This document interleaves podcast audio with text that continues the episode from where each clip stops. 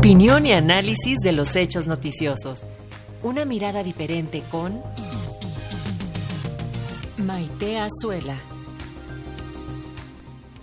Y esta mañana la maestra Maite Azuela nos habla acerca, en su columna Derechos Humanos en Resonancia sobre la lucha que dan las niñas y los niños con cáncer. ¿Cómo estás, Maite? Bienvenida, buen día.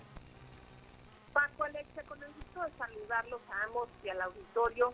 Pues sí, el día de hoy consideré pertinente que platicáramos justamente sobre el tema de, de la batalla que dan sobre todo los padres de familia de niñas y niños adolescentes que padecen cáncer.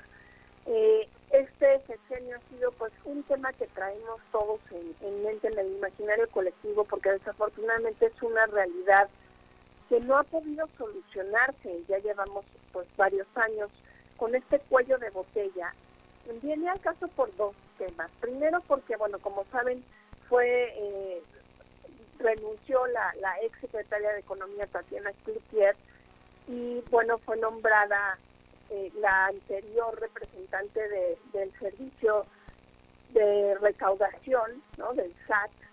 Y bueno, pues aquí es importante porque tenemos que recordar cuál fue el mecanismo que se llevó a cabo desde la Secretaría de Hacienda para poder controlar la corrupción que había en alimentos en anteriores sexenios, una corrupción brutal, eh, tanto en la compra como en la distribución de los mismos, pero desafortunadamente en el intento del combate a esta corrupción se generó un cuello de botella impidiendo que esta compra y esta distribución pudieran tener pues la naturalidad y la dinámica que requerían para atender la demanda. Y algunos de los afectados han sido básicamente pues justamente la, los niños, niñas y adolescentes que padecen cáncer. Como sabemos este desabasto de medicamentos oncológicos pues ha afectado a decenas, pues, si no es que a centenas de personas y, y los padres se han manifestado de diferentes formas, han hecho alianzas a lo largo de la República, eh, han muerto varios niñas y niños justamente por este desabasto y las autoridades no le han dado solución al problema ni en el mediano ni en el, ni en el largo plazo. Ya podemos decir que estos años ya representan justamente este plazo. Eh, el colectivo de padres ha asegurado incluso que por lo menos ha habido 20 hospitales a nivel federal y 15 centros de salud estatales con un 90 y 70% de, de desabasto en medicamentos de quimioterapia.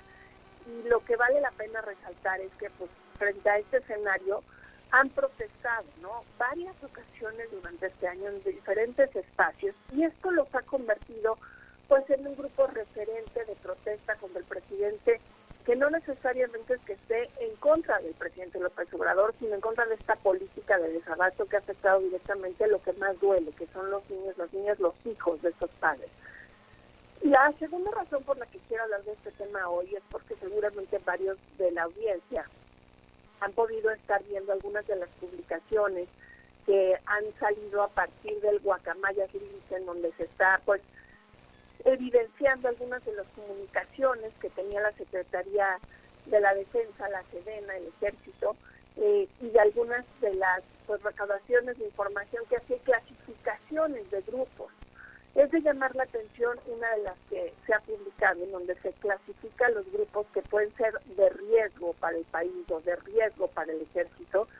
Entre estos grupos pues aparecen algunos cárteles del narcotráfico obviamente, pero llama la atención que aparece por ejemplo feministas y lo que es más de llamar la atención, aparecen estos padres defensores de los niños y las niñas que han, han sufrido este desabasto de medicamentos de cáncer creo que esto habla mucho pues de esta perspectiva muy desproporcionada de quién es el enemigo en este país a vencer y cómo estos grupos que exigen un derecho, que están pidiendo que se cuide y se proteja los derechos de las niñas y los niños, sobre todo los más vulnerables que padecen esta terrible enfermedad, están clasificados en este mismo espacio en donde se clasifica a cárteles. ¿no?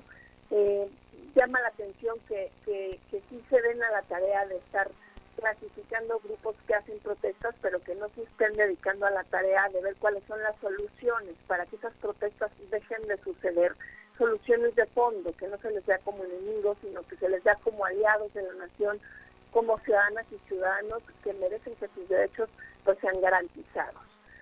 Hasta aquí dejo mi colaboración el día de hoy, Paco y Alexia, nos quedamos con este dolor en el corazón, con este pendiente padres y madres de niños con cáncer porque el abasto de sus medicamentos haya sido cubierto. Un gusto saludarles y nos escuchamos el próximo martes. Muchas gracias, Maite Azuela. Nos escuchamos el próximo martes. Gracias, como siempre, por traernos estos temas a la mesa y te enviamos un fuerte abrazo. Y bueno, regresando.